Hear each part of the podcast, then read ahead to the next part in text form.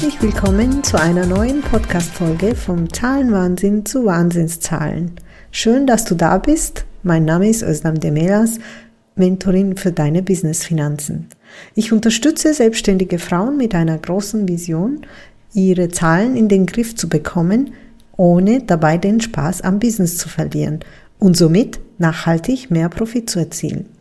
Im Podcast erwarten dich jede zweite Woche spannende Impulse und Tipps, die dein Zahlenmanagement auf jeden Fall verbessern werden. Bist du bereit? Dann let's go!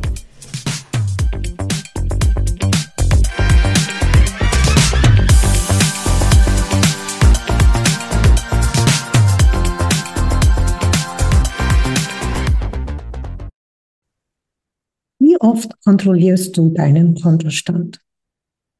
Täglich, wöchentlich, jedes Mal, bevor du irgendwas kaufen möchtest oder bevor du irgendwann in irgendwas, zum Beispiel Weiterbildung, investieren möchtest?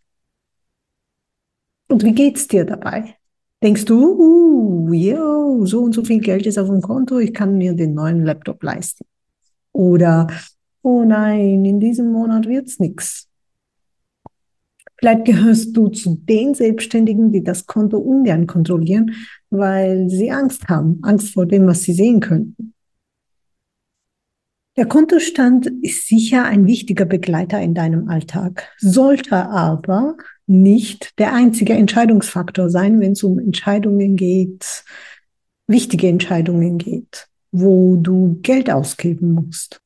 Sei es eben der Laptop oder die nächste Weiterbildung, die du brauchst. Dein Bauchgefühl unterstützt dich bestimmt auch bei solchen Entscheidungen. Es gibt da auch so eine goldene Regel, wenn du es dir nicht mindestens zweimal leisten kannst, kannst du es dir nicht leisten.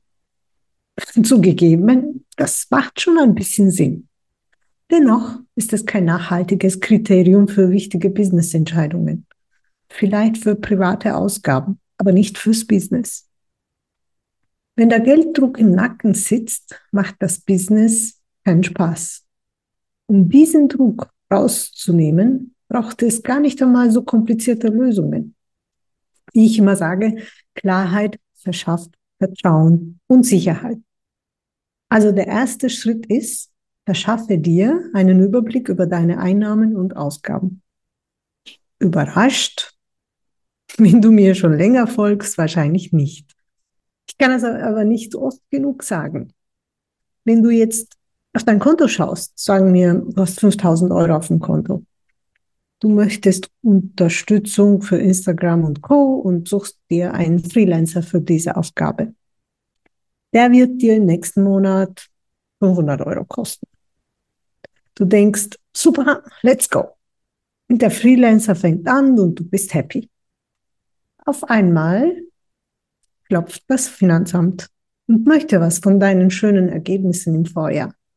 Im Grunde ist es ja toll, wenn Steuern fällig sind. Das bedeutet, du hast Gewinn erwirtschaftet. Blöderweise hast du aber nur, unter Anführungszeichen, 5000 Euro auf dem Konto und nicht die 6000 Euro, die das Finanzamt möchte. Das bringt uns zum zweiten Schritt. Vorsorge. Langweiliges Wort, ich weiß. Aber Vorsorge im Sinne von Überblick auch über die Zukunft. Keiner weiß, was morgen passieren wird. Aber dass das Finanzamt seinen Anteil möchte, ist so sicher wie Weihnachten. Es gibt so einige Sachen, wo du schon im Voraus weißt, dass, es dass sie kommen werden. Versuch, dich darauf vorzubereiten. Ob es jetzt Finanzamt ist oder irgendwelche Rechnungen, die du schon weißt, dass sie kommen werden. Übrigens, die Vorsorge ist ein essentieller Schritt wenn du nebenberuflich selbstständig bist und deinen Ausstieg vom Job planst.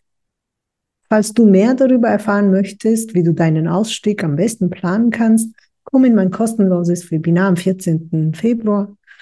Ich weiß, schönes Datum, aber ich freue mich, wenn du dabei bist. Den Link findest du in den Show Notes. Falls du diese Episode nach dem 14. Februar hörst, kannst du mir gerne eine E-Mail schicken. Gut, also Wenn du dir einen Überblick über deine aktuellen und zukünftigen Einnahmen und Ausgaben verschaffen hast, kannst du auch entspannt die Maßnahmen einleiten. Die Maßnahmen, die solche Schiefstände wie Finanzamt will Geld, ich habe aber keins, vermeiden. Und mit Zukunft meine ich mindestens sechs Monate vorausschauend. Die meisten Kosten sind entweder fix oder fix geplant. Daher sollte es möglich sein, die zu berücksichtigen.